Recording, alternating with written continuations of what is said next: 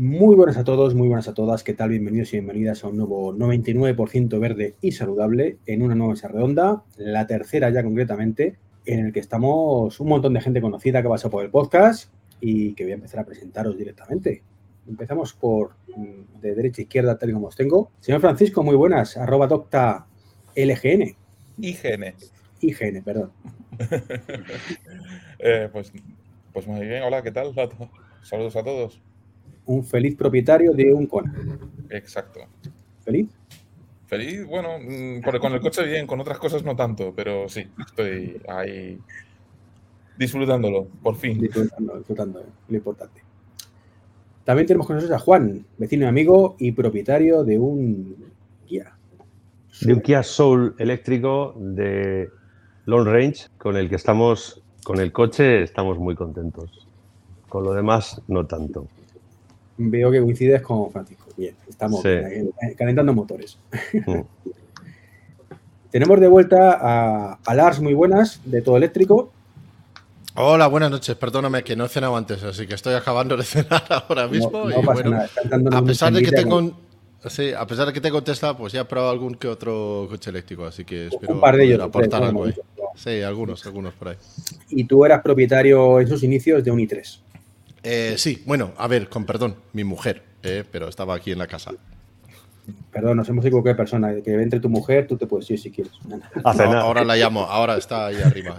Así termino de cenar. También tenemos a un clásico ya en el podcast. Ya, ya, incluso hay que pagarle, de todas las veces que aparece. Max Trompa, muy buenas. Eso, it's not gonna happen. Así que, pero bueno, Muy buenas a todos. Encantado de, volver a veros. Eh, sé que todo el mundo está expectante. ¿Has hecho un unboxing de tu coche ya o todavía sí? sí? Efectivamente no.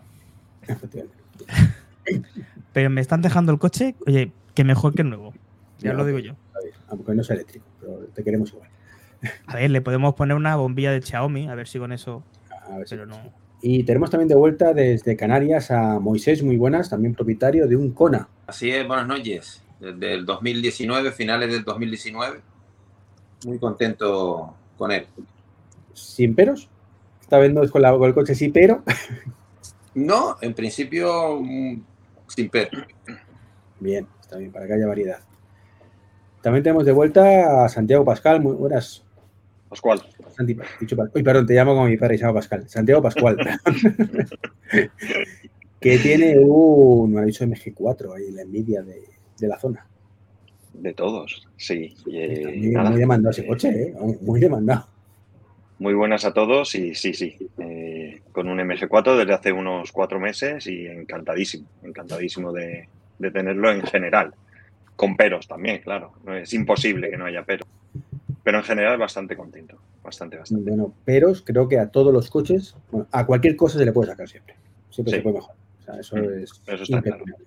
Ahí de y sin cenar, ¿eh? estoy sin cenar. Seguro que está de acuerdo también, que cualquier modelo, incluso uno que creo que le gustó mucho Mercedes, también había cosas que mejorar. Y tenemos por último a Enrique Gepal, feliz propietario de un Tesla, pero que está aquí como persona que tuvo un bello eléctrico en 2008, si no recuerdo. Efectivamente, buenas noches. Mi primer vehículo eléctrico fue un Peugeot 2008 eléctrico.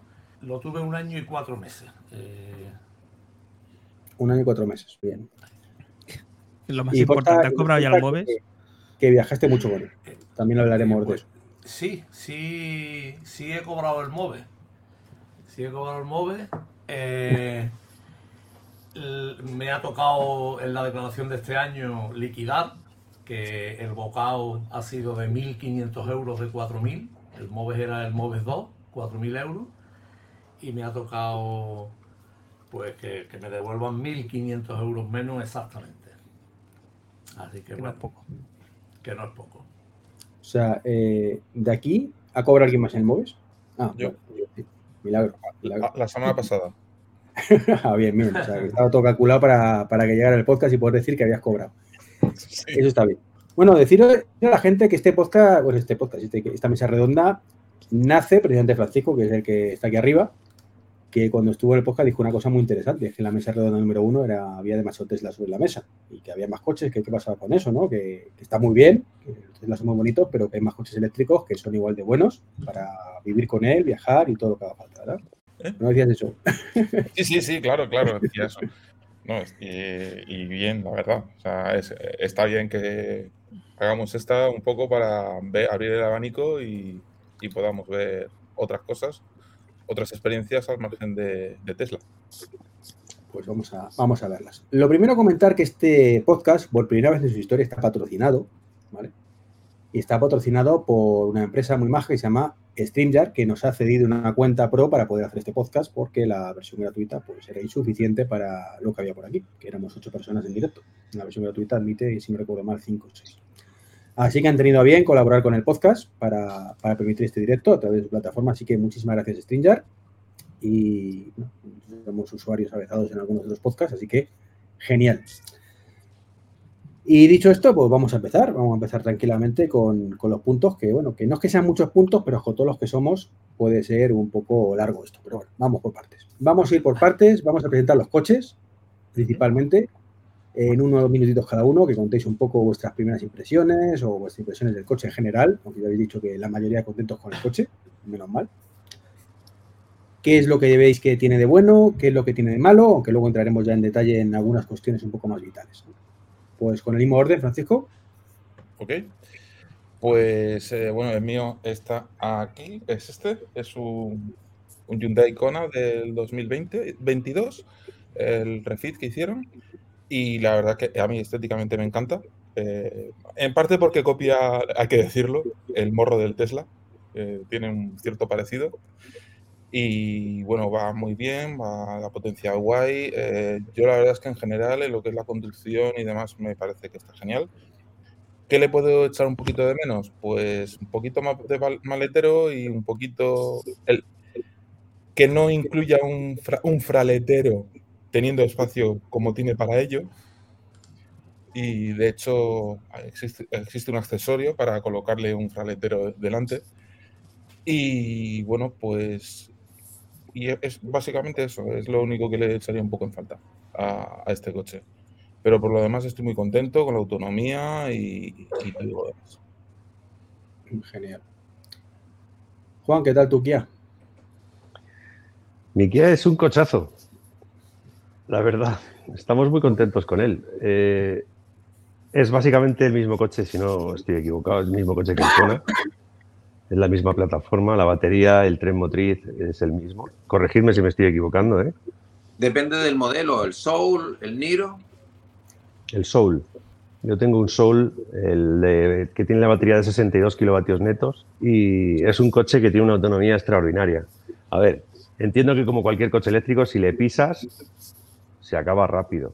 Pero si vas a velocidades legales, legales, no te digo 110 o 100, que también se puede, obviamente, y estiras mucho la batería, pero a velocidades legales haces un porrón de kilómetros.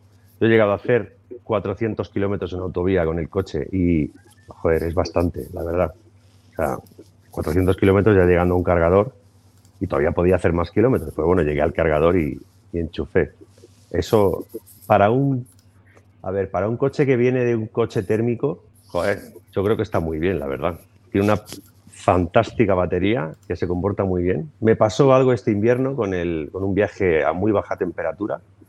Quiero aprovechar para que, si alguien me quiere comentar algo sobre el tema, sobre todo los propietarios de Kona, pero me parece un, es un coche excelente, creo. Le falta un poquito de maletero también, no sé por qué, les están recortando los maleteros de los coches si quieres más maletero, hay que soltar 10.000 pavos. Es el maletero más caro que he visto en mi vida. Pero, pero bueno, eh, en general el coche está muy bien. Está muy bien hecho. A ver, es un coche que ya existía y es un modelo que ya se fabricaba. Entonces, está muy bien. Muy contentos. ¿Qué quieres decir con que hay que soltar 10.000 pavos para más maletero? Eso no lo he pillado.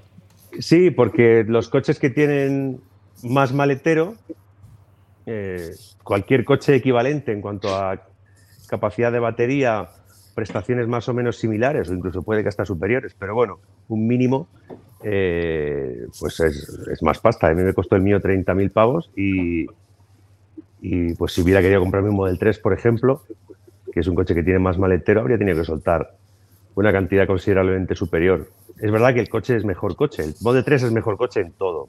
He tenido ocasión de, conducir un rato el de Iván y no tiene nada que ver un, Soul con, un, con el Model I, por ejemplo, pero bueno, al final hacer un poco más de maletero es meterle un poco más de chapa y bueno, no sé, no es a nivel de ingeniería no es complicado. Sin embargo, bueno, pues no, el coche te lo venden un poco justo para que estés pensando en comprarte el superior, que claro, tiene más maletero y son 10.000 euros más. No sé si me he explicado. Perfecto. Perfecto. Y Lars, ¿qué tal tu experiencia? Vamos a hablar con, bueno, con el de tu mujer, con el i3, y hablamos de algunos que te haya llamado especialmente la atención. Vale, eh, hemos tenido dos y tres, porque eran de renting y tuvimos durante seis años. Primero de 2015 a 2018 tuvimos de la primera generación, que no me acuerdo cuánto batería tenía, pero yo me acuerdo que yo no lo podía usar en invierno para ir al trabajo, porque ir, ida y vuelta no daba, eh, porque tenía menos de 80 kilómetros de autonomía, era de los, los, primerísimos ahí. Tenía carga lenta solamente, no tenía ni CCS ni nada, eh, solamente tipo 2. Entonces era un coche para lo que era. Era para ir al trabajo y para volver, para mi mujer. Y para eso servía perfectamente. No, bueno, para ella sí, porque ella no, no hacía tantos kilómetros como yo. Yo tenía que dar la vuelta un poco a Madrid, ir al otro lado. Y, y al final yo hacía casi 100 kilómetros al día y ella hacía igual 60. Y si el coche tenía 80, pues no había problema. Pero era una experiencia bastante distinta ¿no? que lo que tenemos ahora, porque iba al trabajo, volvía y lo enchufaba toda la noche para cargarlo hasta 100% todos los días y así durante tres años. Y no, no teníamos cargador, era en un enchufe normal y corriente en casa que cargaba así a, lenta. Yo creo que tenía 18, puede ser 18 con 8 kilovatios hora de batería, algo así. Y luego sacaron uno, el siguiente que tuvimos, que también era el i3, era ya con 28 en vez de 18. Pero bueno, a ver, el coche era para lo que era, no era para viajar, y, funcionó durante tres años impecable para lo que tenía que hacer. Y teníamos otro coche para viajes, para, para otros usos, mientras tanto. Así que muy contento con, con, lo que hacía. Y lo que hacía era lo que necesitábamos, ni más ni menos. Entiendo entonces, Lars, que como coche mm, completo y demás, que es un poco lo que estábamos hablando en el podcast, ¿no? De que no todo, no hace falta un Tesla para usarlo como un coche normal, que hay otros muchos modelos. Este no es, entraría dentro de ese rango de otros modelos que puedes comprarte como eléctrico y que te puede sustituir un coche eh, de gasolina de toda la vida sin ningún problema. Bueno, sí que puedes sustituir perfectamente un coche de gasolina, porque donde vivo yo todo el mundo tiene dos coches, uno para él y uno para ella, porque vivimos en un pueblo y eh, es en coche o andando, son las únicas formas de llegar a los sitios. Entonces, ese coche ha sustituido un coche de gasolina perfectamente, porque a veces, aunque sea coche de gasolina, su única función es ir y volver al trabajo, al supermercado y llevar a los niños al fútbol. Y nada más, eso es lo que hace eh, la mitad de los coches que viven en este pueblo. Y todos esos perfectamente pueden ser sustituidos por un coche modesto eléctrico perfectamente. Entonces sí. ¿Que no te sirve para ir hasta la playa? No, pero es que la mayoría de los coches no van a la playa. Matiz importante, efectivamente. ¿Y luego algún otro te llamó así de los tres o cuatro que has probado en tu vida la atención? Buah, eh, ¿por dónde empezar? El Mercedes EQS eh, sube ese de 170.000 euros. Ese me llamó la atención. ¿eh? mucho, creo, ¿no? mucho y no era capaz de cumplir. no. no sé, no sé por dónde empezar, ¿eh? pero hay cientos ya, literalmente. Entonces, eh, de todo. Mira, me llama mucha atención una que voy a recoger el día 4 del mes que viene, eh, de, mayo, que va a ser el Hyundai Ioniq 6 para probarlo durante una semana. Ese tengo muchas ganas de probar porque eh, hay muchos subs y yo, a mí siempre me han gustado las berlinas y esto es una berlina, gran autonomía, cómodo, así que ese sí que, que me llama la atención. A ver sí me sigue llamando la atención después de verlo. Una línea curiosa además al Ioniq 6. Mm, a mí me encanta los diseños de, de, Ioniq 5 y bueno, Hyundai en general intentan hacer algo nuevo cada vez que hacen un coche, así que eso me gusta. Así que sí, eso. Es que eso nunca sé si es bueno o malo, porque es que, claro, son coches tan distintos que dicen, ¿te gusta un Hyundai? Sí, te gusta este, pero ojo, el resto no. Puede ser, puede ser. A mí el 6 me tiene enamorado. A mí también, a mí también me gusta, ¿eh? me gusta el diseño y me gusta el hecho de que sea un coche ultra eficiente. A ver, ya hablando de Hyundai, me gustó mucho el antiguo Ioniq, que era el primero así sedán, aunque tenía poquísima batería, la gente hacía rutas con eso porque uno, un coche que buscaba la eficiencia, y eso me gusta también. Yo sé el que tenía, pero en la versión normal, gasolina híbrido. Ese no es el normal, ese, ese es el malo, el normal es el eléctrico. no, había salido, no había salido. De hecho, estaba, estaba invitado eh, aquí eh, Raúl Comino, que seguro que te suena del canal de por ahí. Lo que pasa es que no tenía un compromiso previo, pero vendrá al canal, vendrá al canal al podcast también a contar sus aventuras, porque tiene mucho mérito ese coche, efectivamente. Con tan poquita batería, además, eh, lo que daba de sí. O sea, es que es increíble. es una opción que nosotros estuvimos valorando para comprar en lugar del Soul, el Ionic, el original, eléctrico, porque es un coche muy chulo, muy chulo. Además es un coche cómodo, súper completo. Además es un coche cómodo, muy completo y hasta yo que por detrás, a pesar de ser un sedán, ¿eh? no, está muy chulo. Sí, yo de hecho no lo compré por primero porque el tema de autonomía marcaba mucho el tema, sobre todo para viajar. En nuestro caso era el coche principal. Y luego porque es que no había salido. Yo cuando, cuando cogí ese coche era lo editaba para allá en 2017 y es que el eléctrico salía a final de año, si no recuerdo mal había que esperar y no, era viable. Eh, Albert, en tu caso, como no tienes eléctrico, pues poco te puedo preguntar, pero tú aprovecha, interrumpes y pregunta lo que tú quieras cuando quieras, ya lo sabes. Me parece bien, lo sé. Moisés, ¿qué tal tu coche? Cuéntanos. Pues. ¿Qué es lo que más te gusta y lo que menos? ¿Perdón? ¿Qué es lo que más te gusta y lo que menos? Lo que más me gusta es la eficiencia que tiene el coche, eh, lo cómodo que es y, digamos lo fiable que en principio me ha salido. De momento cero problemas. Es verdad que en su día se estropeó un, un módulo de la batería, pero la casa respondió, me dejó incluso un coche de sustitución eléctrico y, y hasta que se vino el módulo y se, y se cambió. Posteriormente también con el tema de la campaña de cambiar la batería, lo mismo. El tiempo que estuvo el coche fue cuatro o cinco semanas. Eh, lo mismo, la casa aquí en Gran Canaria me dejó un Kona de las mismas características y la verdad que no tengo nada que malo que decir, ¿no? La única pena que me queda es que el Kona que tengo yo de 2019 eh, viene sin conexión de datos de internet. yo mucho falta el saber si el coche está cargando, dónde está y toda la, la funcionalidad del Blue Link que, que, unos años más tarde ya se incorporó a todos los modelos de, de Hyundai. Pero bueno, en principio pongo una balanza el y me hubiese esperado a tenerlo para poder tener el Blue o poder haberlo disfrutado dos años antes y me quedo con haberlo disfrutado y seguir disfrutándolo dos años antes. Aquí en, en Gran Canaria los recorridos son más limitados, tiene unos 15, 20 mil kilómetros anuales. En este caso nosotros pues la estamos haciendo una media de unos 30 mil anuales. En casa los cuatro tenemos carnet, mi mujer, mis dos hijos y yo. Y eh, siempre se pregunta quién va a coger el Kona a fin de, aprovechar. Y no para, no para. Tenía ya 132 mil kilómetros. Y la verdad que la semana pasada le hice la, la revisión que, le tocaba y en el shock de la batería que, que, que me dieron la factura, 0% de degradación. La batería tiene unos 80.000 kilómetros porque se quitó la otra no tiene unos 50.000, porque la otra batería se cambió con unos 80.000 kilómetros. Entonces, en principio, la verdad que muy contento. Mm, no puedo decir nada más que bondades de este coche. Es verdad que es un poquito justo de maletero, pero bueno, en principio tengo un coche un poquito más grande que en caso de, de un viaje más largo lo, lo, puedo usar.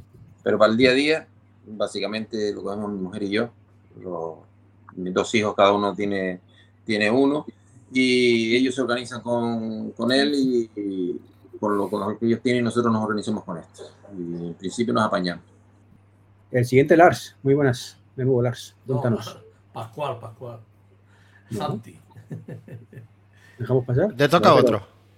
Ya hablado. Santi estaba debajo contigo. Era así, que me Es que nos hemos, nos hemos, nos, hemos, movido, entonces ya. Se, han movido las pantallas, sí. Dan descuajeringado la pantalla. Le toca, le toca MG4. Cuéntanos, ¿qué tal este, el coche? Este. ¿Bien, más, regular, contento?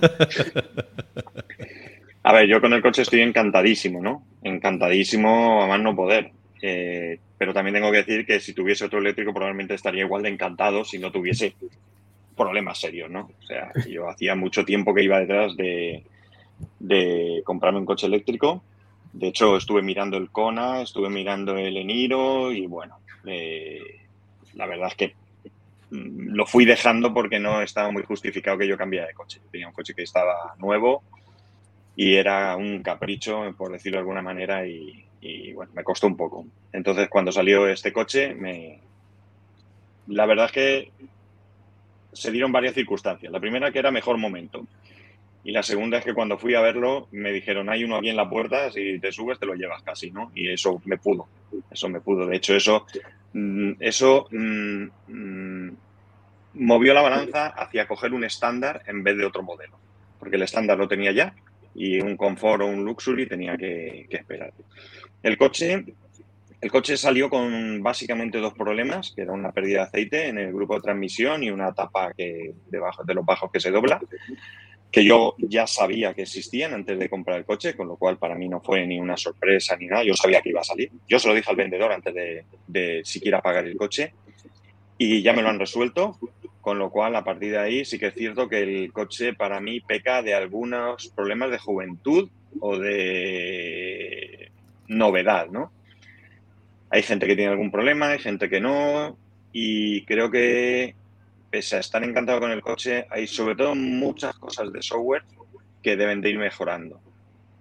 Porque por el resto, ya digo, yo he enamorado del coche, mm, pero sí que hay cosas de software que, necesitan, que necesitan darle dos vueltas y mejorar.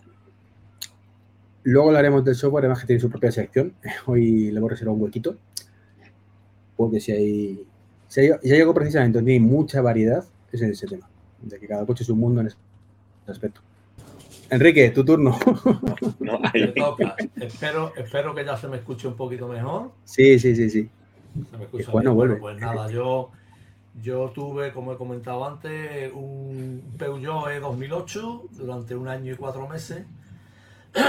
Eh, lo compré sin, sin mirar mi, mi eh, mi deseo era un Tesla, por supuesto, en, ese momento ya, pero ni no podía ni aspirar, o por lo menos era, aparte de que el, precio en el año 2020, estamos hablando de septiembre, octubre de 2020, el precio tenía ganas de un eléctrico, yo era mucho de Peugeot, tenía, de hecho tenía dos Peugeot, dos 3008, uno, uno de cada hornada, uno un poco más antiguo y otro un poco más el último modelo y, fui a la Peugeot, los vi, los estuve, los probé y me quedé enamorado. La verdad es que el coche me encantaba y me sigue encantando estéticamente, el interior también y las funcionalidades, pues bueno, dentro de lo que cabe y hombre,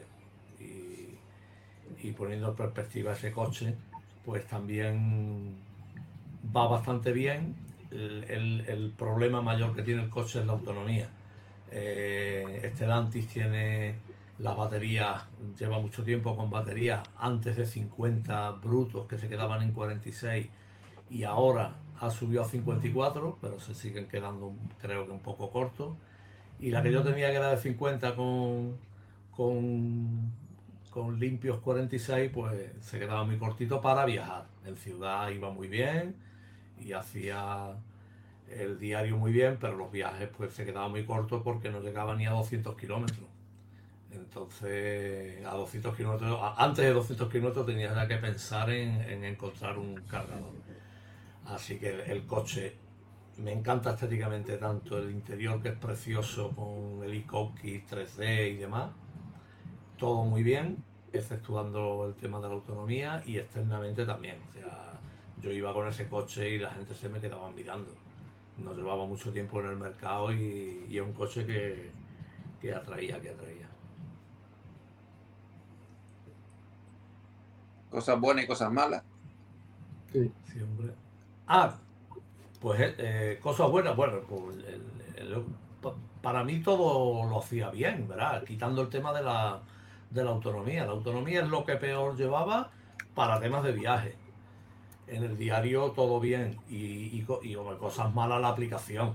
La aplicación que ya, que ya luego hablaremos, la aplicación era nefasta hasta tal punto de que eh, hicimos un grupo de, Telegram eh, y a través de Home Assistant pues, conseguimos cosas que el coche no las daba de por sí y la verdad es que conseguimos bastantes cositas como arrancar las cargas, o sea, parar las cargas a una hora determinada, a un porcentaje determinado que no llegábamos a, no, comprendíamos cómo no venía de serie. O sea, un coche eléctrico tiene que tener unos mínimos de, de, de, virguerías y de cosas que, que, te faciliten todo el tema de carga, descarga, parar la carga, saber en cuánto está y que la aplicación no falle.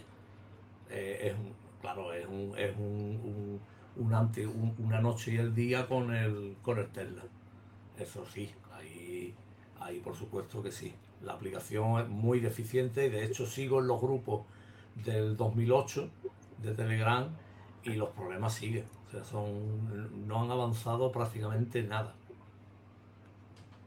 O sea que Peyo está ahí, pero bueno, lo mismo, el software luego le damos una vueltecilla a todo eso. Pues visto un poco los pros y contras generales de los coches, pues vamos con el siguiente tema. Mm, aunque ya habéis dicho un poquito, ¿por qué sin otro? Ya habéis dicho algún motivo. Eh, ¿Qué os llevó a decidir ese coche? Vuelvo al orden que estemos en pantalla ahora mismo. Francisco. Pues nada, pues en mi caso es que el, ya, ha cambiado de orden. Bueno, por lo menos. Menudo lío. Podéis estar quietos. sí, que me descentráis. Ahora ha sido Albert, ¿eh? Ha sido él que le ha dado. Me da privilegios y digo, voy a tocar un poquito lo que nos suena. Pues en mi caso yo venía de un Clio que. Y ya, bueno, ya llevaba tiempo pensando, joder, un, yo quiero un, yo quiero un eléctrico, yo estoy harto de que marca gasoil en mi caso. Y bueno, pues cuando se cascó el Clio, pues aproveché, dije, venga, esta es la mía, vamos a por el eléctrico.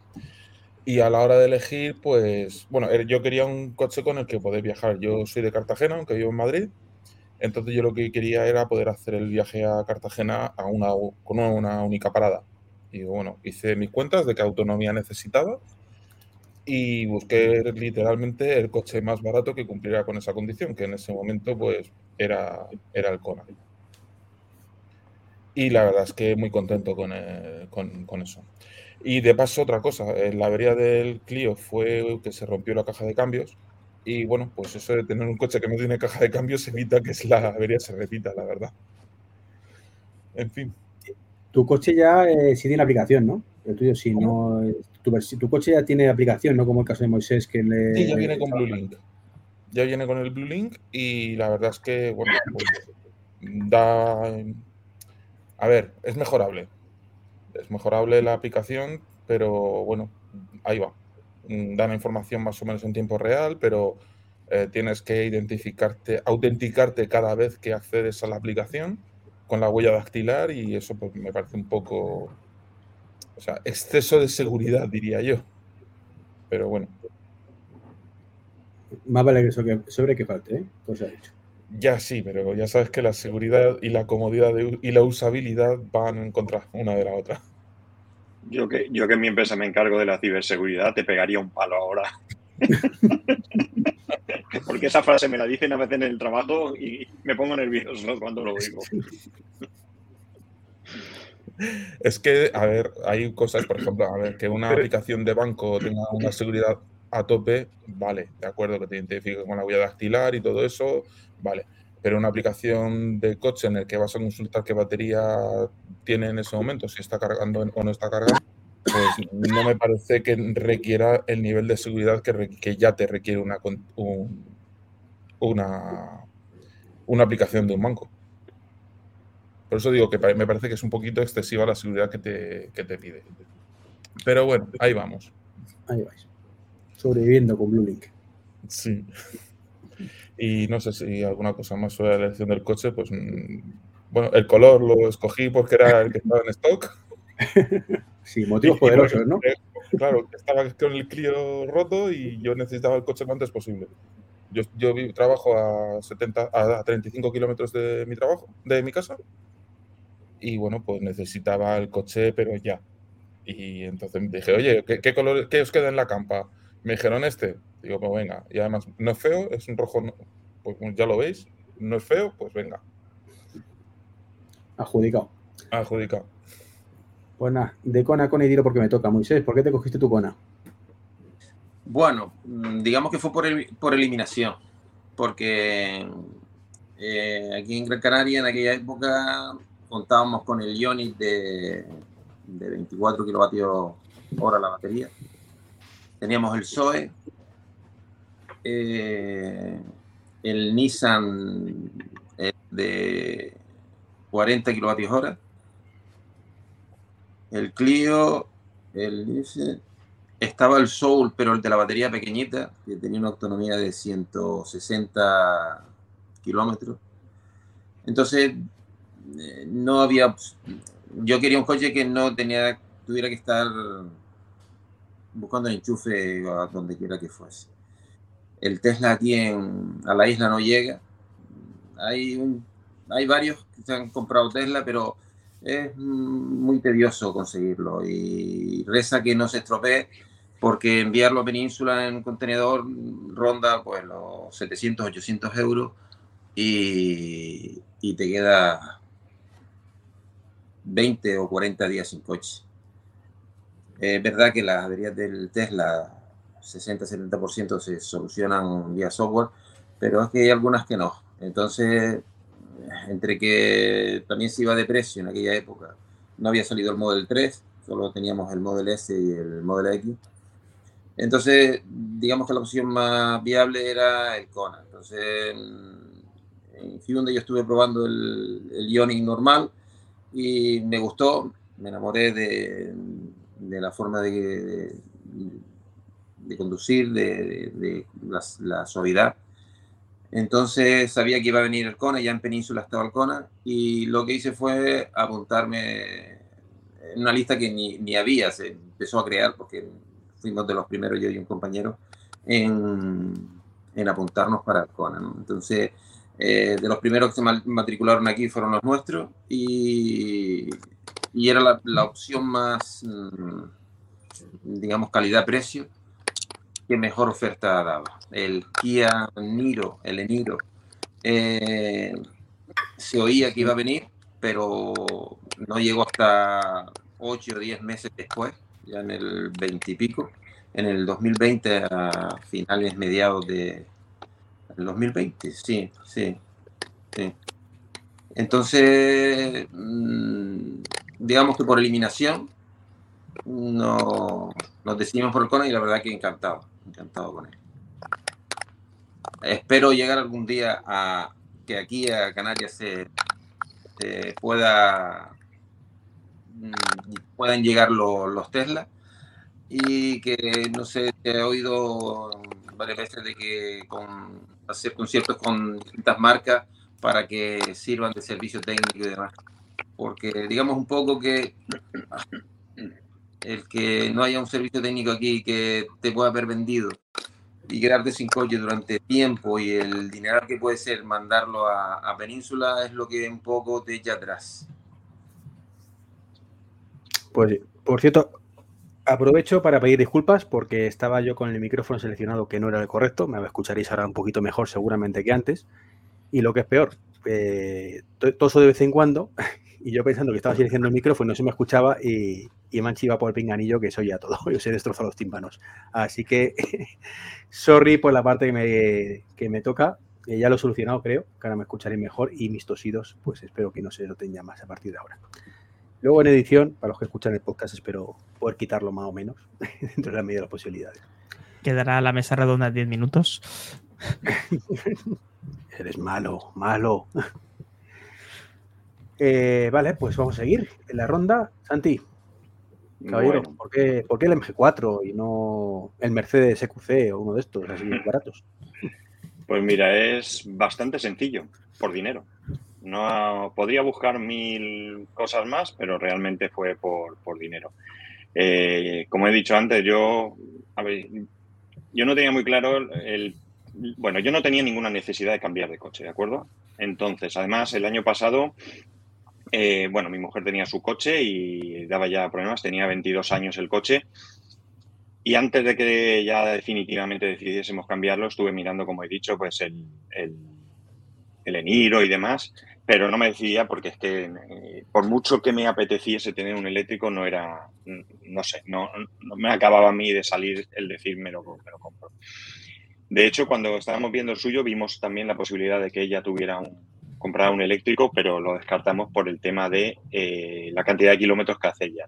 Ya puede hacer 30 kilómetros al día máximo y pensamos que el amortizar ese coche iba a costar mucho y al final no, no lo hicimos. Mirándolo. Un i3 de segunda mano, Santi, un i3 de segunda mano, te lo he hecho hace un rato. No, a ver, ella, ella no había tenido un coche nuevo nunca y también le apetecía comprarse un coche nuevo. O sea que, que no. Estuve mirando también el 208 y el 2008 cuando ella lo estaba mirando y nada, lo mío quedó en nada.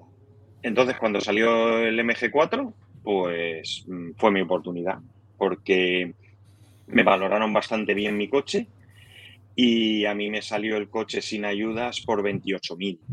Quita los 4.500 que me, que me corresponden cuando la Generalitat Valentiana quiera pagármelos y se me ha quedado el coche en 23.500 euros. Es un coche que, vamos, no podía decir que no. Aparte que el coche me gusta y que, y que, bueno, me parece bonito y, y luego pues eso, el, ir allí a la, al concesionario, te lo, lo ves, te lo tal y cual, y luego en la feria, y yo no quería el negro, el mío es de color negro, yo no lo quería negro en principio. No es un color que me disgustase, pero no era mi primera opción.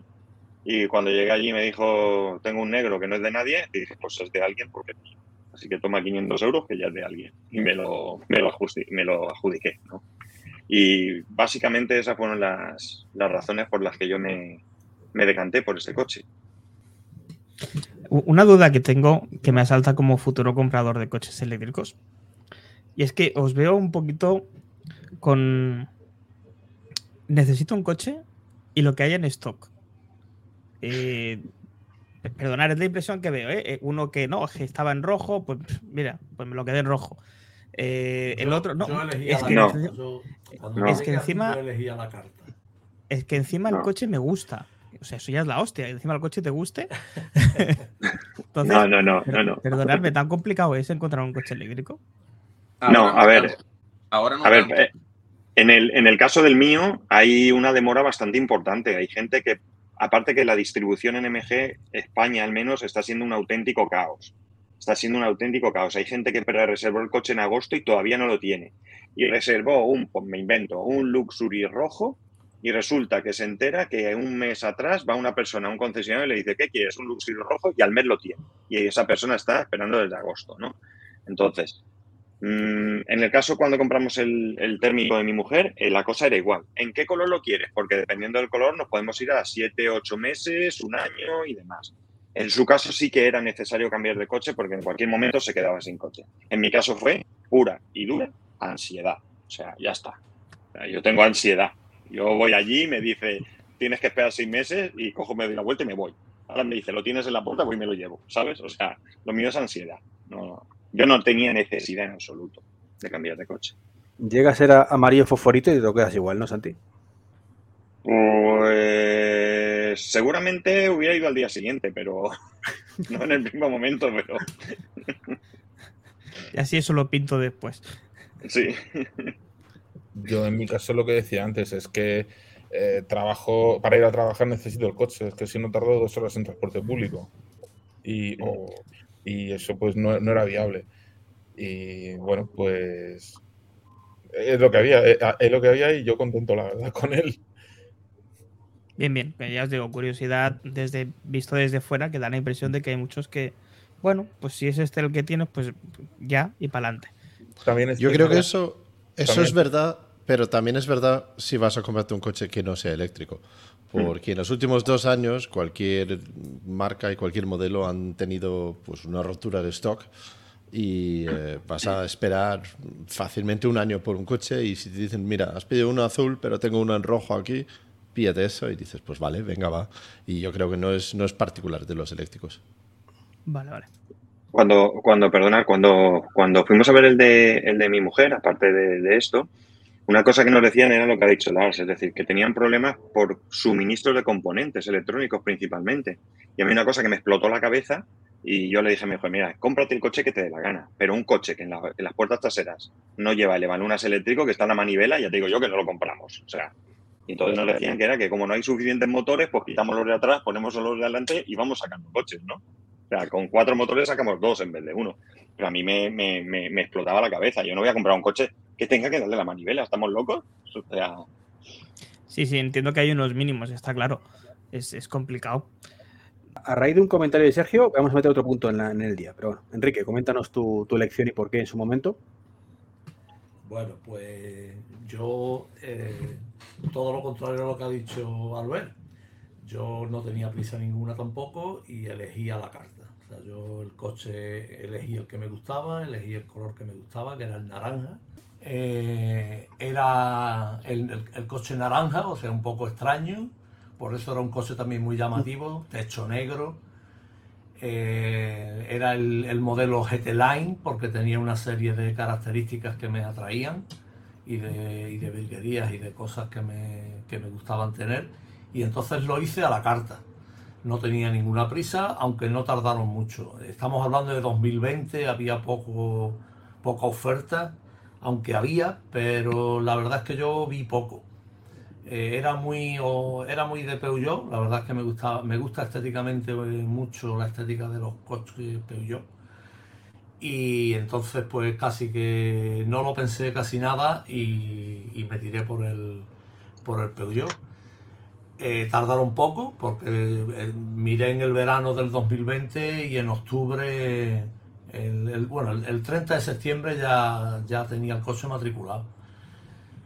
Y, nada, y, las razones ninguna, yo no tenía ninguna prisa ni nada. Me metieron, sí quería decir que los que me metieron el veneno en el cuerpo fue Patuflin con su Mi Electric, que unos meses antes eh, empezaron a emitir el, el podcast con el otro amigo, con Pedro creo que se llama, que también tiene un Mi Electric, y me metieron el veneno en el cuerpo y yo ya quería un eléctrico como fuera. Y, y nada, y me, tiré para adelante. Genial, nos faltaría Juan, pero que tiene un problema técnico que básicamente se le dio la luz en casa, con lo cual pues, entrará cuando buenamente pueda. Y Lars, en tu caso, lo has comentado más o menos por qué la elección. Es cierto que en aquel momento tampoco tenía mucho de la escritura. Bueno, teníamos unas cuantas opciones eh, distintas, pero eh, a ver, la elección era de mi, mujer eh, y, el coche que más, más le convenció en aquel momento era, era el i3. También porque antes teníamos un otro BMW, nos gustaba la marca como, como tal, que es una buena marca de, coches, coches alemanes, y, eh, y el i3 resultó ser, ser, una elección acertada. De hecho, cuando terminó el renting, eh, de los primeros tres años, ella se fue a por otro, y tres, así que contentos con, con cómo salió, ¿no? Pero ha sido, era a través de, la empresa de mi mujer, que tenían como una oferta de que te podías elegir entre varios distintos, también podías elegir el, el Leaf y algunos otros, que no me acuerdo, y eh, bueno, pues nos tiramos a por el, el i3, y sí, contentos con ello. Vale, te voy a hacer una pregunta, porque en tu caso pues es ligeramente distinto, ¿no? Primero porque el coche de tu mujer, segundo tienes un Tesla, pero la pregunta es, con todos los coches que has probado, ¿cuál te cogerías ahora que no fuera un Tesla? Hostias. Eh, mira, eh, esto siempre... A ver, te voy, te voy a decirlo con mala baba, que no me gusta nada la pregunta, ¿vale? Porque mi situación no tiene por qué ser la misma situación de cualquier otro. Y si hubiera una clara elección de un coche que es mejor que cualquier otro, solo tendríamos una marca y un modelo en el mercado. Lo que pasa es que cada situación, cada situación familiar es totalmente distinta. Para, mí, no, pero lo quiero dejar claro, sí, no es que yo digo que eso es el mejor coche del mundo, ¿no? Pero, por ejemplo, yo ahora mismo quizás tiraría por un Polestar 2, que me gusta mucho el diseño, que es un poco distinto, que es tecnológicamente avanzado por dentro también, me gusta mucho, sobre todo ahora que ahora vienen con una tracción trasera, un poco más de autonomía. Eh, ese tipo de coche me gusta, eh, me gusta, me gusta el Kia EV6, eh, también. Eh, es, un poco alto en precio en algunos, no sé. Eh, pero me gustan los sedanes, ¿no? las berlinas más que los subs. Y, nos limitamos un poco. Por supuesto, me encanta el, el Mercedes EQE e y el BMW i4. Lo que pasa es que económicamente son coches, pues están 20.000, 10.000, 15.000 por encima de un Tesla y no puedo justificar esa, esa diferencia de precio, por lo menos para mí no. Otros que, que le gusta mucho la calidad y, y, esas marcas sí, pero bueno, yo creo que hoy por hoy, si tuviera que soltar pasta para mí, para mi uso, pues sería el Polestar Perfecto. A ver, Lars, al final, eh, todos los aquí presentes eligen coche o hemos elegido coche en función de nuestras necesidades, claro. O sea, no significa sí, pero yo, yo estoy... Estoy, estoy también consciente que tengo cierta audiencia y, si yo recomiendo un coche, mucha gente lo toma como si eso es el mejor coche del mundo y no es así. Es ah, simplemente para mi preferencia particular y nada más. Eh, que por ejemplo, si, si, Sí, sí, por ejemplo, otra que me gusta mucho por, por, el precio y lo que ofrece es el MG4. Me parece que, que, para lo que es y lo que cuesta es una alternativa fenomenal. Te iba a decir, el mejor coche del mundo no existe. No, no, puede existir. O sea, eh, lo, has dicho tú, eh, no, no, hay un solo modelo. O sea, cada uno tiene sus cosas. Eh, existe el que más te cuadre dentro de todo, pero seguro que hay cosas que de tu coche no te gustan y te gusta otro modelo distinto que, que bueno, no lo, no lo, tienes, ya está. pocas, pocas cosas, ¿eh? no, muchas. Pero sí, sí, sí. De tu coche el navegador, seguro, que echaré menos otro mejor. Uno con radares. No sé por qué será y que te guíe bien, porque madre mía. Pero bueno, es otra, otra historia. Eh, en fin, vamos a seguir con el tema y es precisamente un comentario que ha dicho, ha dejado, mira, Sergio, lo ponemos aquí en pantalla, Sergio Balcedo, que dice, tan complicado es encontrar un coche eléctrico, en mi caso mucho. No había prácticamente stock, concesionario, ni ganas de venderlo y tiempos de espera enormes. Y es una constante que seguimos sufriendo año tras año. Eh, yo llevé mirando coches eléctricos desde hace años eh, y me encontré con que no querían venderlos y me encontré ahora que ahora quieren vender un poquito más, pero solo un poquito más que antes, tampoco mucho más. No sé si mi experiencia personal en todo esto. ¿Y la vuestra? ¿Cómo ha ido? Con el siempre. En este caso empezamos con, contigo, Francisco. Ahora, perdón, es que eh, pues a ver, eh, las ganas de vender, en mi caso, encontré un comercial que la verdad es que sí controlaba un poco del, coche que yo estaba preguntándole. También es cierto que yo ya tenía muy claro a cuál quería ir y en el fondo quería el comercial para, pues eso, intentar que me rebajara lo máximo posible. Pero no, el hombre la verdad es que sí se había interesado e incluso Incluso cuando se dio cuenta de que yo también controlaba, me estuvo preguntando y, aprendiendo cosas. Él mismo, yo le, presenté yo la aplicación de Better Route Planner para que para decirle, oye, mira, si te preguntan de dónde, cómo pueden saber dónde están, pues ayúdale con esta aplicación. O sea, el tío se veía interesado, eh, o sea, lo que sabía lo sabía bien y lo que no sabía me lo preguntaba. O sea que en ese sentido, pues contento la verdad. Un tío muy majo. Mm, esa es mi experiencia con, con estos, con, los comerciales. No está mal, eh, no está mal, una positiva. ¿Y tú, Moisés, qué tal tu experiencia? Bien, mm, lo mío fue en una feria aquí en Movelec, en Gran Canaria, y ahí mm, en el stand de los eléctricos había un chaval de Hyundai que digamos que dominaba el tema digamos que la casa envió a la feria a más listo de la clase, porque los demás como que no. Y entonces localicé en qué sucursal estaba él y ya fui a tiro ello a la de él. Entonces, digamos que hablábamos el mismo idioma. No me tuve que pelear con nadie eh, para intentar convencerlo de lo que yo quería. Y, y, la verdad que me asesoró bien y empezamos, como te dije antes, el tema de la lista de, de reserva para los que venían, estaba siempre en contacto conmigo, vienen estos colores, vienen con esta equipación y, bueno, en principio la verdad que, funcionó bien. En mi caso no me pude acoger al MOVES porque en el 2019 eh, no existía MOVES, con lo cual yo lo compré sin, sin ayuda del gobierno. Una buena experiencia, ya van dos sorprendente, ¿eh? porque ya digo, las mías han sido bastante negativas. La tuya, Santi, ¿qué tal fue? ya Es que me he quedado sin batería en uno de los auriculares, no sé por qué. Porque el otro está a tope, algo raro ha pasado. Bueno, mi experiencia, pues mira, cuando yo estuve viendo, se me oye bien, ¿verdad? Sí, perfecto. Vale, vale. Cuando, cuando estuve viendo el, el, tanto el, cuando estuve en Kia, en Hyundai o en Peugeot, sí que es cierto que no había mucho interés por venderme un coche eléctrico, aunque tampoco había desidia. Es decir, era, pues bueno, pues si tienes interés, te informo y ya está, ¿no?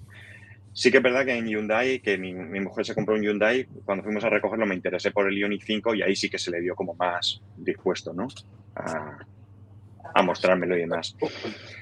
Con el MG4 sí que el vendedor estaba entusiasmado por vender coches, pero yo creo que sobre todo porque vio ahí un filón, ¿no? Vio un filón de que, de que ese coche se iba a vender solo y que, tenía muchas opciones de, colocármelo. Y, la verdad es que ahí sí que le vi como más interesado. En cuanto a conocimiento, pues en general todos muy verdes, incluido el de, el de MG4 bastante verde, ¿no?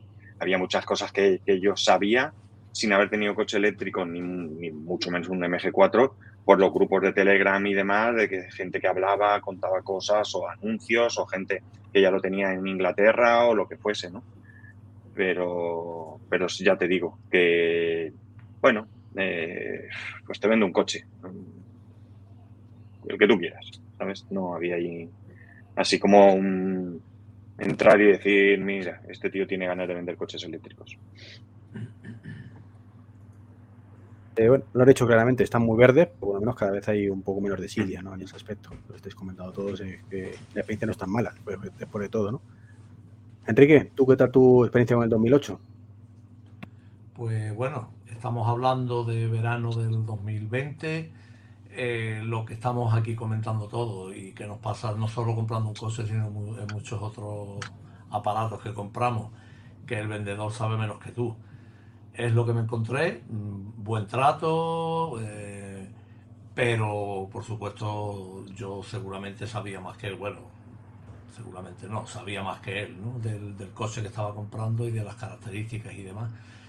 Y luego, como he dicho, eh, fui a ver poco más eh, y, el que, y, con el que me llevé el, el, peor, el, peor tema fue con Volkswagen, que en, esa época sacaba el ID3 por primera vez, estaba llegando a, los concesionarios y demás, y me acerqué antes, justo antes de encargar el Peugeot a, la Volkswagen, digo, a ver si lo veo y lo mismo me decido más por un Volkswagen, pero interés cero.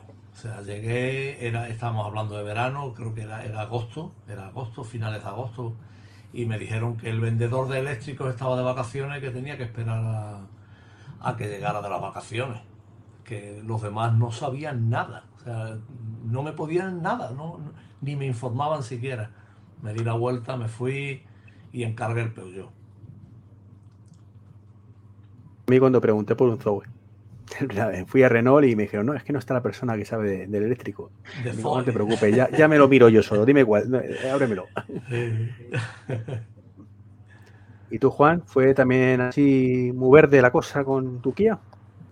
Pues en mi caso, la experiencia no fue buena a la hora de comprar el coche porque, no, como, ha dicho antes el compañero, eh, yo sabía más del coche que el vendedor.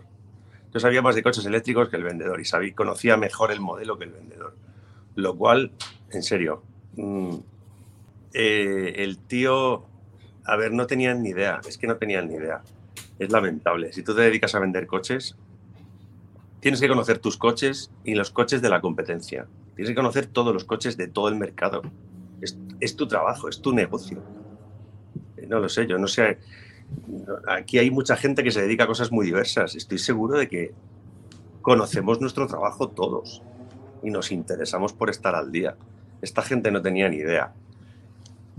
Eh, eh, fuimos un día, al día siguiente volvimos y el tío se había puesto las pilas, ¿vale? Se había puesto las pilas bastante.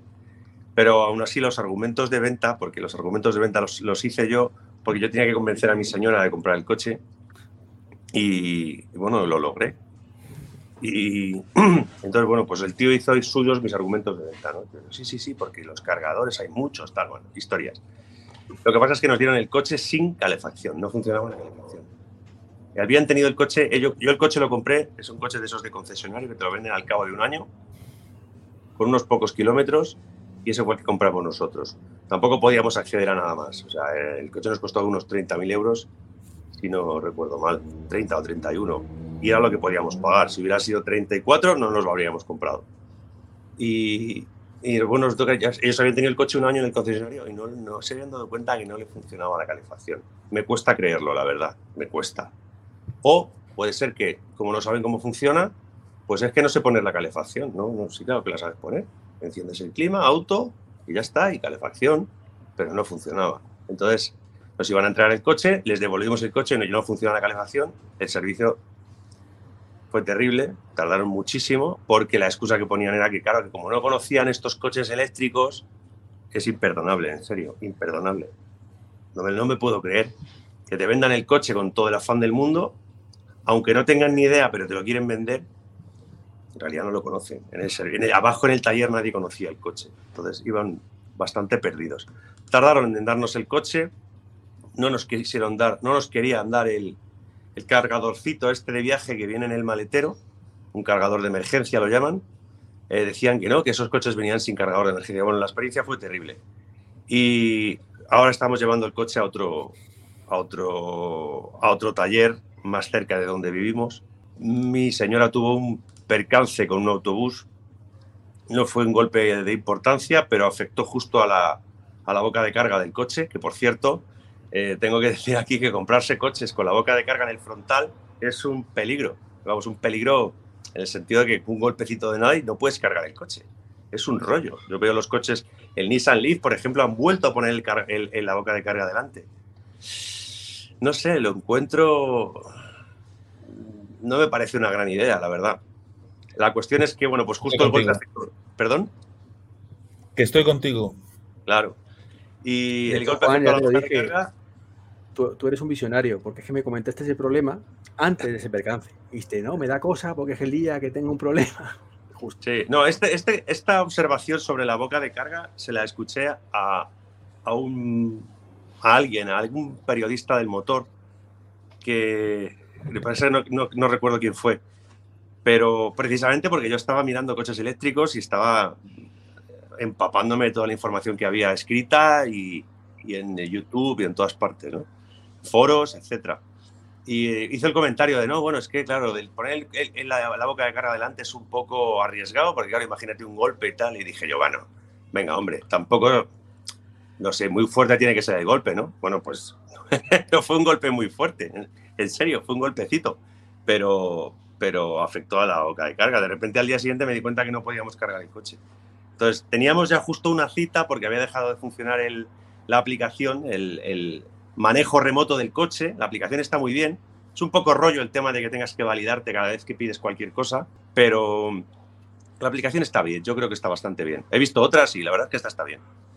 Y, bueno, pues teníamos cita para reparar ese tema y aprovechamos la cita y llevamos el coche. El coche todavía le quedaba mucha batería, podríamos haber estado tirando con él igual una o dos semanas probablemente, pero, bueno, lo llevamos. El caso es que desmontaron el coche y amigo, el tema de las piezas en Kia, no lo sé, debe ser un poco, debe ser complicado.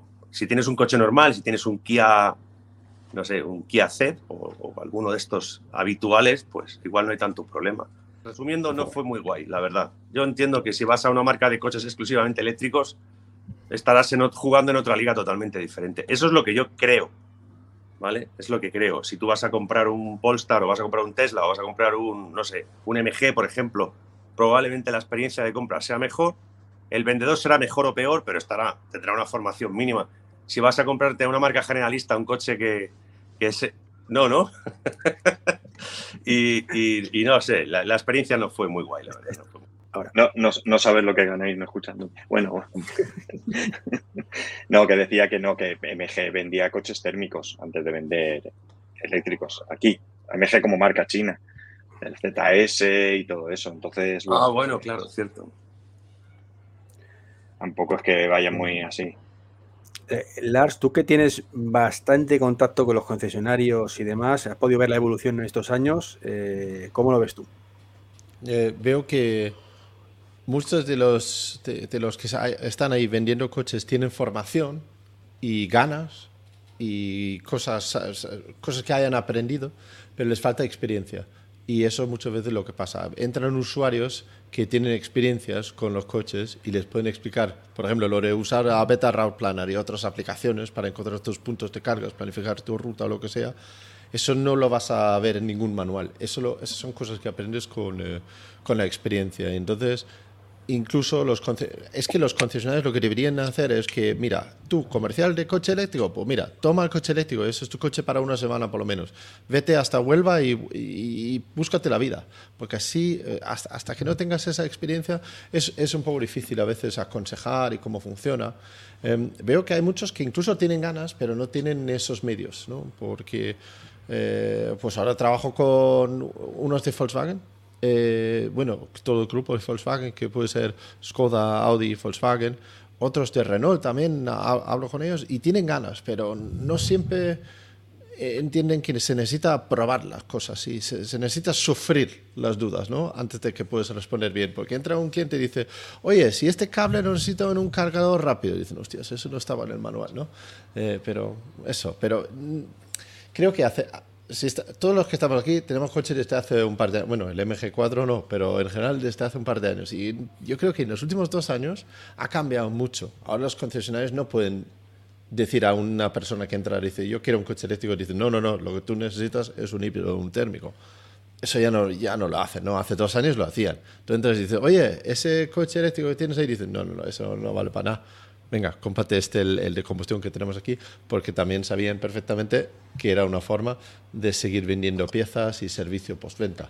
Pero creo que ha cambiado, creo que tienen ganas, pero todavía a algunos les falta un poco de conocimiento y experiencia. Sí, a mí me da la impresión también de que quizá es algo más interno, en el sentido de que quizá las propias marcas no les comisionan lo mismo si venden un coche eléctrico que si venden un coche térmico. Mm. Entonces, eh, mal por el vendedor, porque lógicamente te tienes que adaptar a lo que el cliente quiere, pero eh, al final es un trabajo y quizá le sacas de su zona de confort, le sacas de, que va a comisionar más. Insisto, todo esto son especulaciones mías. De todas formas, bueno, tengo una cosa tienen en general mucho menos margen con los eléctricos y de hecho la prueba está que tú te compras cualquier otro coche y te pueden bajar 2.000, 3.000 euros el vendedor y en los eléctricos si te baja 200 ya es como uff. Sí, por eso digo que, no sé, que me da la impresión de que además de todo esto que estamos diciendo eh, y que por desgracia todavía estamos un poquito más adelantados los, los que tenemos intención de compra que el que vende, eh, supongo que hay cosas por detrás que no sabemos, que no sabremos, que no hace falta saber tampoco pero que bueno, que no tengo dudas, pero tampoco tengo pruebas. tu frase favorita. ¿eh?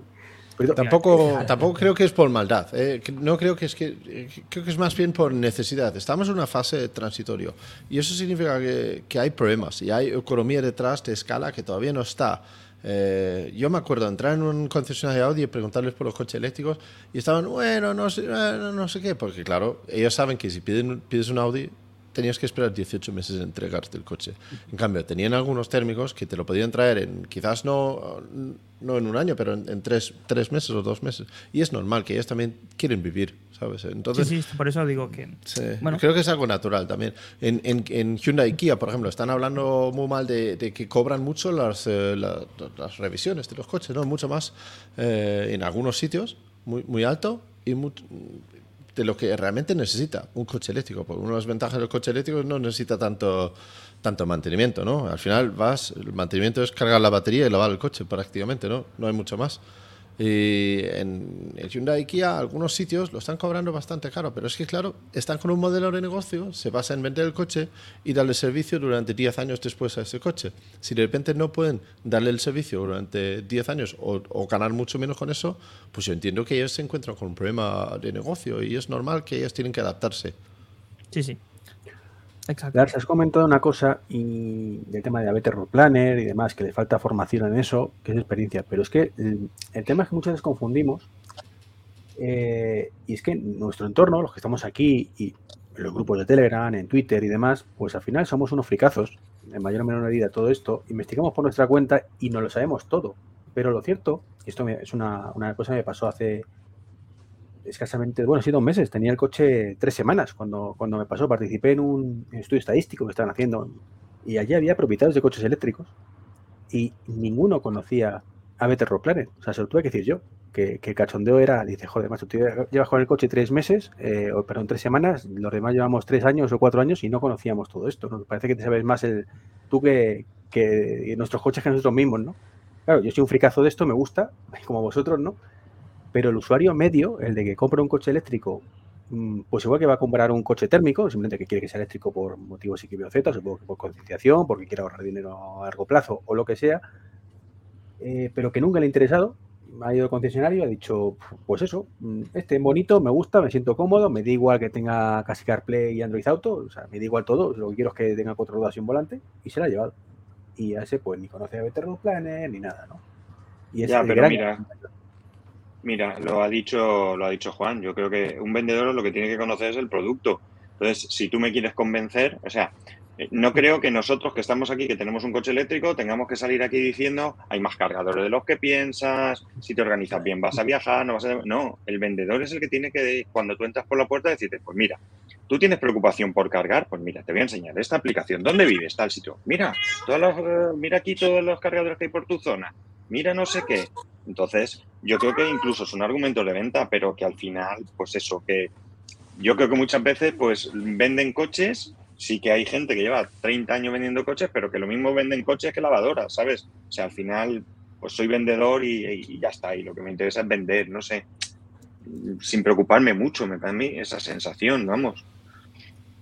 Tú vas, a, tú vas incluso a Tesla y le preguntas a, los que venden ahí por qué aplicaciones debería usar y no saben tampoco. Saben de Tesla y, nada más, ¿sabes? Y, no, no, te van a guiar como los usuarios. A ver, ten en cuenta que estamos, estás en un grupo aquí con cinco o seis personas que se dedican un par de horas, un domingo por la noche, de puente, donde podríamos estar tomando cervecitas en el bar de aquí al lado, a hablar en, en Internet sobre coches eléctricos. Es, es, verdad lo, lo, que he dicho antes, ¿eh? que somos, somos los frikis de eso y tampoco hay que dejarnos sorprender de que hay gente, incluso profesionales del sector, que no son tan frikis en esto, diría yo. Ya, pero lo que no puede ser, perdóname, perdóname Iván, lo que no puede ser es que yo esté en el concesionario esperando eh, por, mi coche y vayan unas personas a, ver el coche, a comprar el coche y demás, y, yo esté escuchando al vendedor y yo me meta en la conversación porque digo, pierdes la venta, tío. O sea, es que por ahí por donde vas pierdes la venta, ¿no? Y él tiene la conversación y luego vienen los clientes, hablan conmigo, me hacen cuatro preguntas, se van súper contentos, ¿no? Y luego viene el vendedor y me da las gracias. Digo, no, sé, o sea, a mí se me escapa algo, ¿no? me, ha pasado mucho, me ha pasado mucho eso, eso parecido. Estuve en, Ford, en la presentación del Ford Mustang, que era en un concesionario, y estaban los chicos del concesionario enseñando el coche, no lo habían visto un eléctrico en su vida, y venían unos clientes realmente interesados, pero ¿cómo se carga? Y no sé quién nos gana. Y digo, espera, ven, ven aquí, te lo enseño. Y, y, no tenían ni idea y eso. Pero bueno, a ver, eh, son cosas. Pero, además, escúchame, que te metes. Tesla, perdona, perdona, dime, dime, sí. Tú vas a un Tesla y si no saben al concesionario, bueno, a Tesla Store o Tesla la, tienda, porque no es un concesionario realmente, tenemos la mala costumbre de ponerle nombre a eso. Y, es cierto que a lo mejor no saben de nada más que de Tesla, pero al menos creo que, que el Tesla lo conoce. Claro. Eso es un poco lo que estabais comentando antes, sobre todo Juan, ¿no? De que por lo menos conoce tu, tu producto. O sea, vale que no el resto estaría genial, pero por lo menos conoce tu producto, ¿no? Que es lo que se demanda. Pero que luego, por ejemplo, en el caso de MG4, yo estoy en 4. Claro, claro, tienes que conocer el producto para tener argumentos. O sea, este es tal y el mío es mejor por esto y por esto. Pero lo que iba a decir, eh, yo estoy en mm, cuatro, creo, cuatro grupos de MG4. O sea, MG4 en, en, en, Telegram que te metes y la gente habla y tú no tienes ni que hablar, solo lee de vez en cuando y te vas a informar de un montón de cosas, no sé. Es decir, que la información ni que los concesionarios a lo mejor no están dando la formación necesaria a sus, a sus vendedores. Pero chicos, yo qué sé, si a mí me. Si a mí me. Creo que Juan se le queda sin. Sí, se la si, mi, si a mí me das, si a mí me das eh, un producto para vender, ya me encargaré yo, si no me das la formación de venderlo. Bueno, entra pues en la profesionalidad, el tiempo libre, lo que te, interese en cada momento, ¿no? Pues lo de siempre si tienes menos comisiones, como estamos eh, especulando, si la marca te aprieta menos y tal, pues te dedicas a lo que más pasta te da. Pero insisto, sin maldad, ¿eh? como ha dicho Lars, es decir, simplemente quiero dar ese dato objetivo de que, pues por desgracia, cuando vas a comisión eh, puede sucederte. Yo tengo la suerte de trabajar en una empresa donde eso no sucede, pero he trabajado en otras donde sí sucede. Y entonces, pues bueno, mm, por el motivo que sea, tienes que intentar declinar la venta hacia otro sitio. Pero estoy seguro que esto es como los cargadores, poco a poco se irán solucionando las cosas y, los, y, cada vez tendremos mejores eh, vendedores y con mejor formación, porque también tendrán experiencias. Eh, yo creo que lo que ha comentado Lars es algo mm, muy útil, el hecho de decirle al, jefe del concesionario, tengo a cinco personas que venden coches, eh, déjales el coche una semana cada uno y que entonces se busquen la vida. De llegar a trabajar van a llegar a trabajar y de cargar el coche lo van a cargar. Y seguro que después de haber probado ese coche eléctrico, muchos piensen, tate, que quizás es una opción para mí, para los 30, 35 kilómetros que tengo que hacer al día para llegar a casa y me ahorro un buen dinero. Había un compañero en el chat, eh, Sergio creo que se llamaba, que decía que tenía un ahorro aproximadamente de unos 200, 220 eh, euros eh, de, de, ahorro respecto a uno de combustión. Sí que es verdad que este señor hacía aproximadamente 130 kilómetros al día. Pero es que fijaos de cuánto dinero estamos hablando, de 220 euros de ahorro. Bueno. Y hablando de ahorros, bueno, más que de ahorros, de kilómetros. Mm, todos sabemos que están los ciclos WLTP, que es como se, ponen los ciclos actualmente en Europa, que te dice que tu coche va a hacer 500 kilómetros y luego llega la sorpresa. Es cuántos hacemos realmente. ¿Ha habido mucho cambio entre vuestros coches teórico y práctico? ¿Práctico?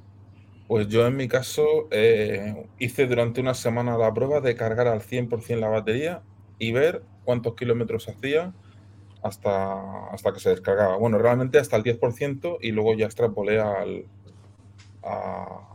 hasta vaciarla. Y en lo que es mi trayecto habitual diario de ir al trabajo, de, de ir y volver y bueno, pues y hacer las compras y todo eso, pues vamos, clavé el ciclo WLTP un poquito más, hice unos pocos kilómetros más que el ciclo WLTP. Luego ya otro fin de semana hice otra prueba también de, de, larga distancia, de ir a 120. Y ahí pues mm, me decepcioné un poquillo, pero bueno, dentro de lo que yo, eh, yo considero aceptable. O sea, hizo, me hizo unos 300 kilómetros lo cual, pues para hacer un viaje largo, pues está bien, porque vamos, yo descanso cada dos horas, a 120, pues son 240 kilómetros. ¿cuánto, ¿cuánto marca tu coche? Bueno, marca, ¿cuánto es la teoría de tu coche WTP? 484. Eh, bien. Con 64 kilovatios hora. ¿Y tu media cuánto es? Real. Y mi media, ah, pues de, ya te digo, lo que habitualmente le hago yendo al trabajo es eso aprox. Está bastante bien. Eh, yo hago pues por las mañanas la 3, luego me meto desde Arganda, es donde, donde vivo, kilómetro 25, hago un poco de callejeo por el, por el pueblo hasta que salga la autovía y luego hago autovía hacia Madrid. Los primeros kilómetros son a 120, después a 100. Pilla atasco, el atasco de la M30 también me lo como.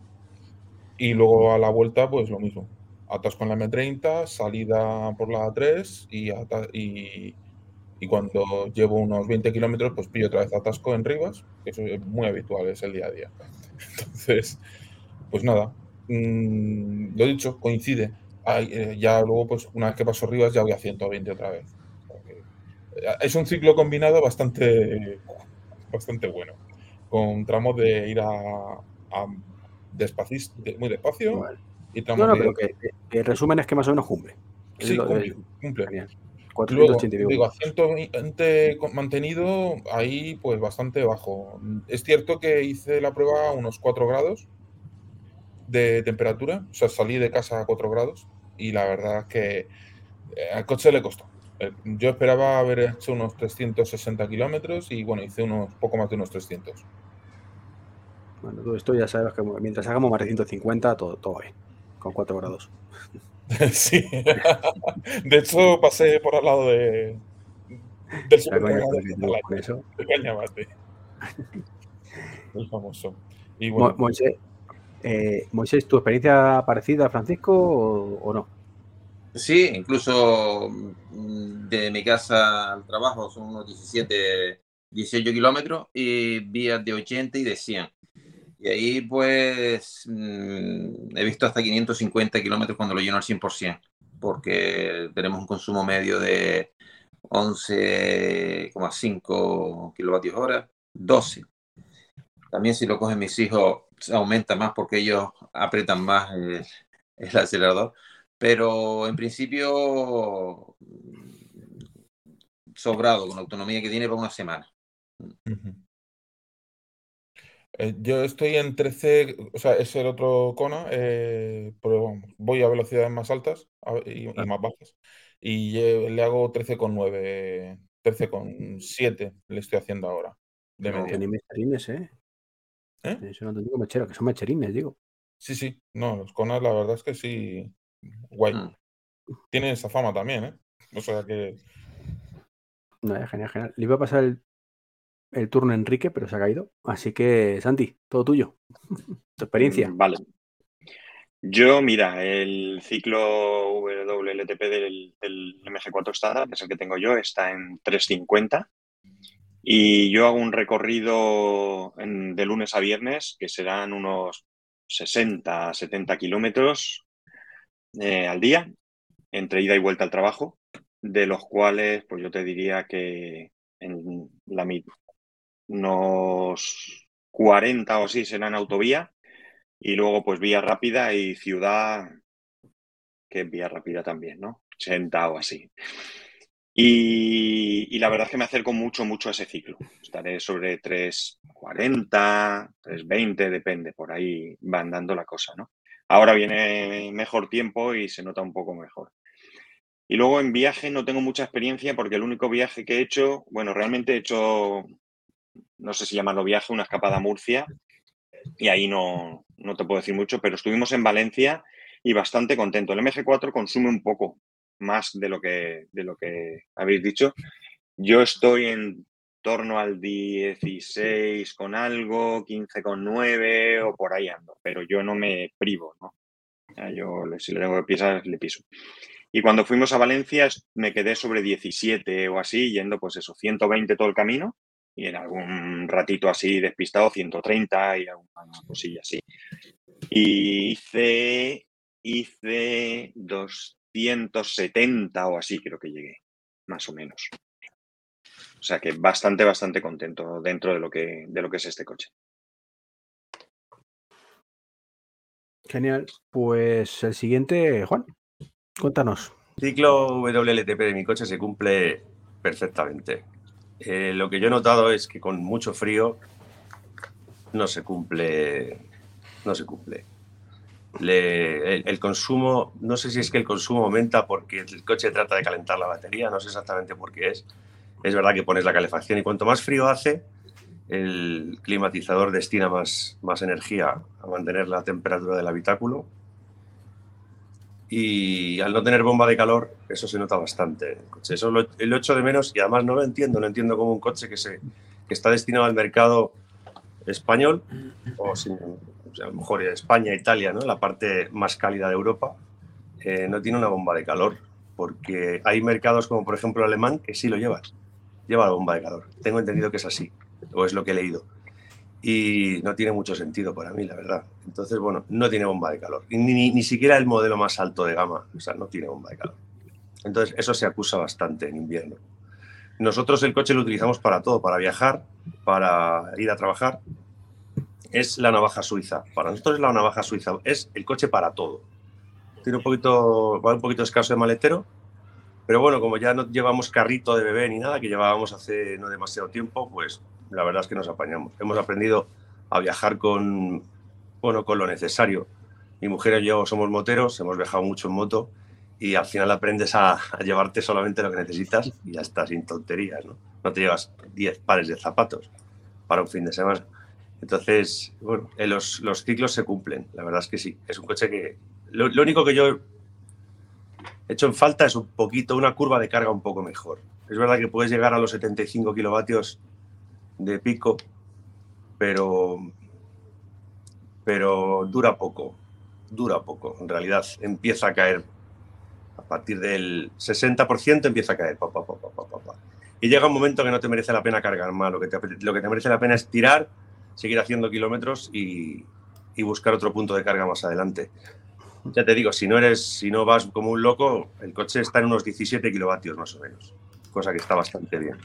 Ya te digo, por ejemplo, en verano, un día de mucho calor, estás en 17 kilovatios, con tu bombita de, con tu aire acondicionado trabajando y, y estando fresquito. En invierno no se comporta igual, eso hay que decirlo, no, no funciona igual.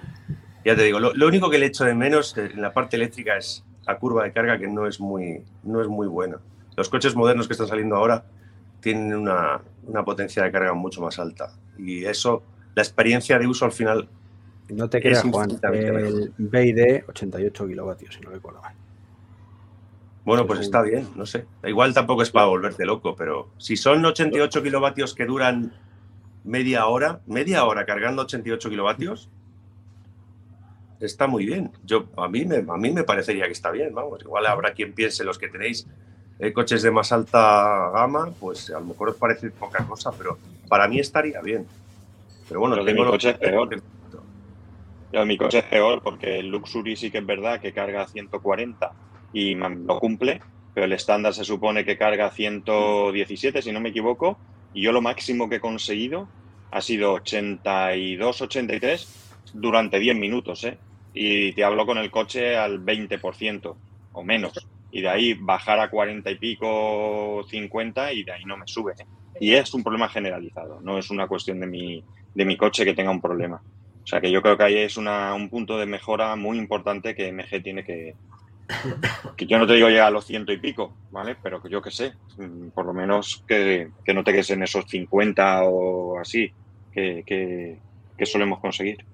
Claro, yo si mi coche, por ejemplo, aguantase los 75 kilovatios que tiene máximos pues aguantarse media hora, creo que la experiencia de uso sería mejor. Dicho mm. esto, eh, hace no mucho se lo comentaba Iván. Eh, yo en el, recién comprado el coche me metí un viaje de 900 kilómetros en un día a Badajoz, a un pueblo de Badajoz, ida y vuelta en el día. 900 kilómetros. Y lo hice, lo hice y. Bueno, no fue. No sé, no, no se me hizo pesado porque yo cargué en destino hice una, carga, una carga a mitad de camino yendo hacia allá. Yo vivo en Alcorcón, en Madrid, y, otra carga volviendo. La temperatura era elevada y la curva de carga era, bueno, la, batería cargaba rápido, iba muy bien. Y la experiencia de uso fue muy buena. De hecho, fue mejor de lo que esperaba, ¿vale? Pero, claro, pues a lo mejor en invierno no, no ha sido la misma. Bueno, tampoco pasa nada, hay que decir no, quiero decir con esto que la experiencia mía con el coche no esté siendo buena. Está siendo buena, yo ya sabía que esto podía pasar. Y bueno, pues es, está ahí. Bueno, es lo que hay. Genial. Y nos faltaba por comentar, que me he quedado sin, sin audio. Eh, Enrique. Bueno, pues yo lo que puedo decir del Peugeot es que el tema de velocidad de carga, la verdad es que bien. No, más que velocidad de carga, que ahora hablaremos de eso, de viaje y demás, que tú de eso tienes mucho que decir. Eh, ciclo WTP, la teoría y la práctica. Eh, el ciclo WTP del Peugeot eran 320 con la batería que traía el mío. Ahora, como lo han subido un poquito, está en 340. Y te puedo decir, por la experiencia que el año y poco que lo tuve, un año y cuatro meses, que en, en, en ciudad, urbano, interurbano, yo creo que se podía acercar a los 300, 280 más o menos, pero cuando lo metías en carretera, por, ser un SUV y respetando la velocidad de 120, como ya comenté antes, no llegaba ni a 200 kilómetros, muy apurado.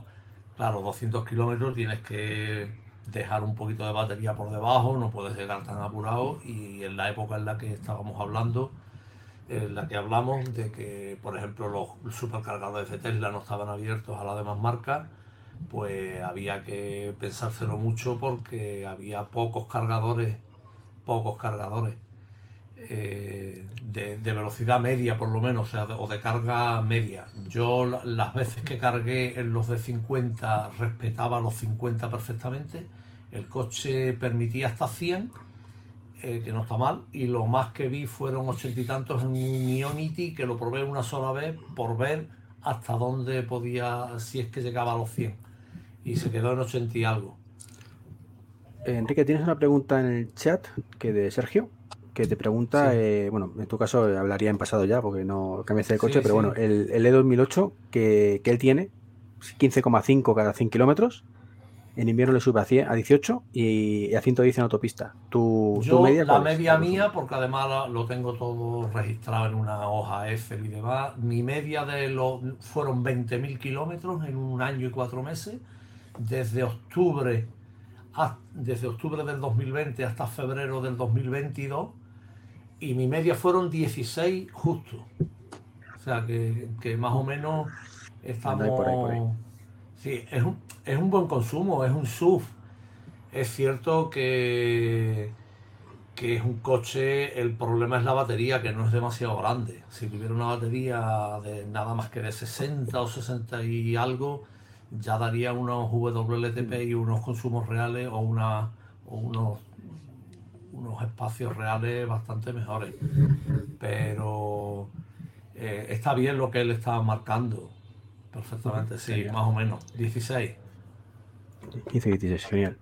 Eh, Lars, tu experiencia en general con todo lo que has probado eh, respecto a la Torilla Real, ¿cuál es? Hostias, a resumirlo todo, ¿no? a ver. a ver si quieres te eh, pregunto modelo por modelo, pero que entonces. no la noche. con el i3, a ver, eh, el i3 es, era un coche sumamente eficiente y si lo conducías eh, bien, como lo conducía mi mujer, sacaba eh, la autonomía prometida. si lo conducías mal, como lo conduzco yo, pues no. y además, en, aquel entonces, en 2015 el primero y 2018 el segundo, me parece que no tenía bomba de calor y le afectaba muchísimo, muchísimo el frío. En invierno bajaba la, la autonomía 50%, una, una barbaridad.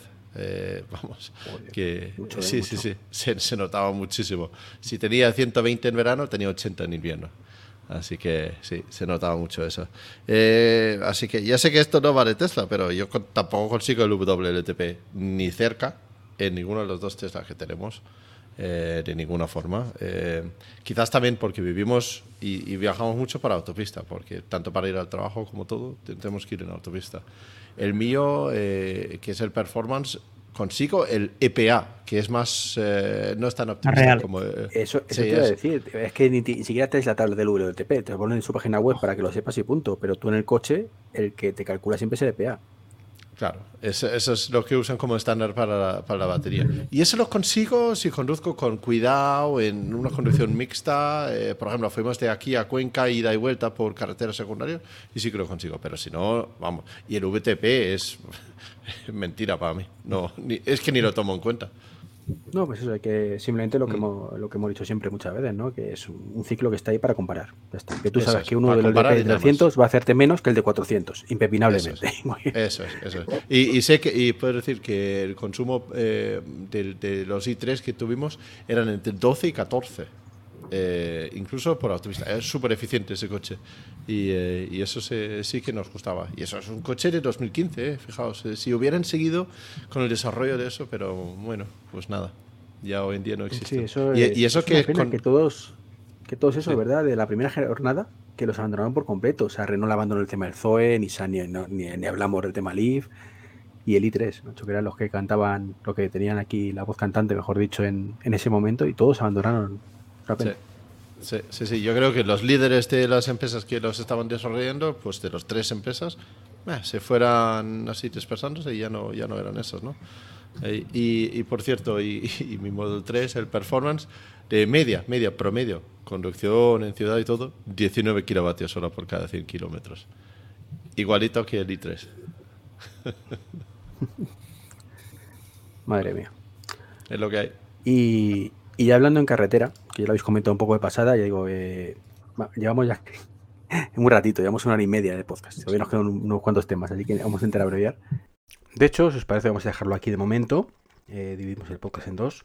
Y, bueno, pues la semana, bueno, la semana que viene no. En, un, en unos días continuamos la segunda mitad, que es muy, muy interesante. Así que, querido oyente, paramos aquí. Repósalo bien, analízalo, escúchalo de nuevo. En unos días tendrá la segunda parte. Un saludo y hasta el próximo podcast. Chao, chao.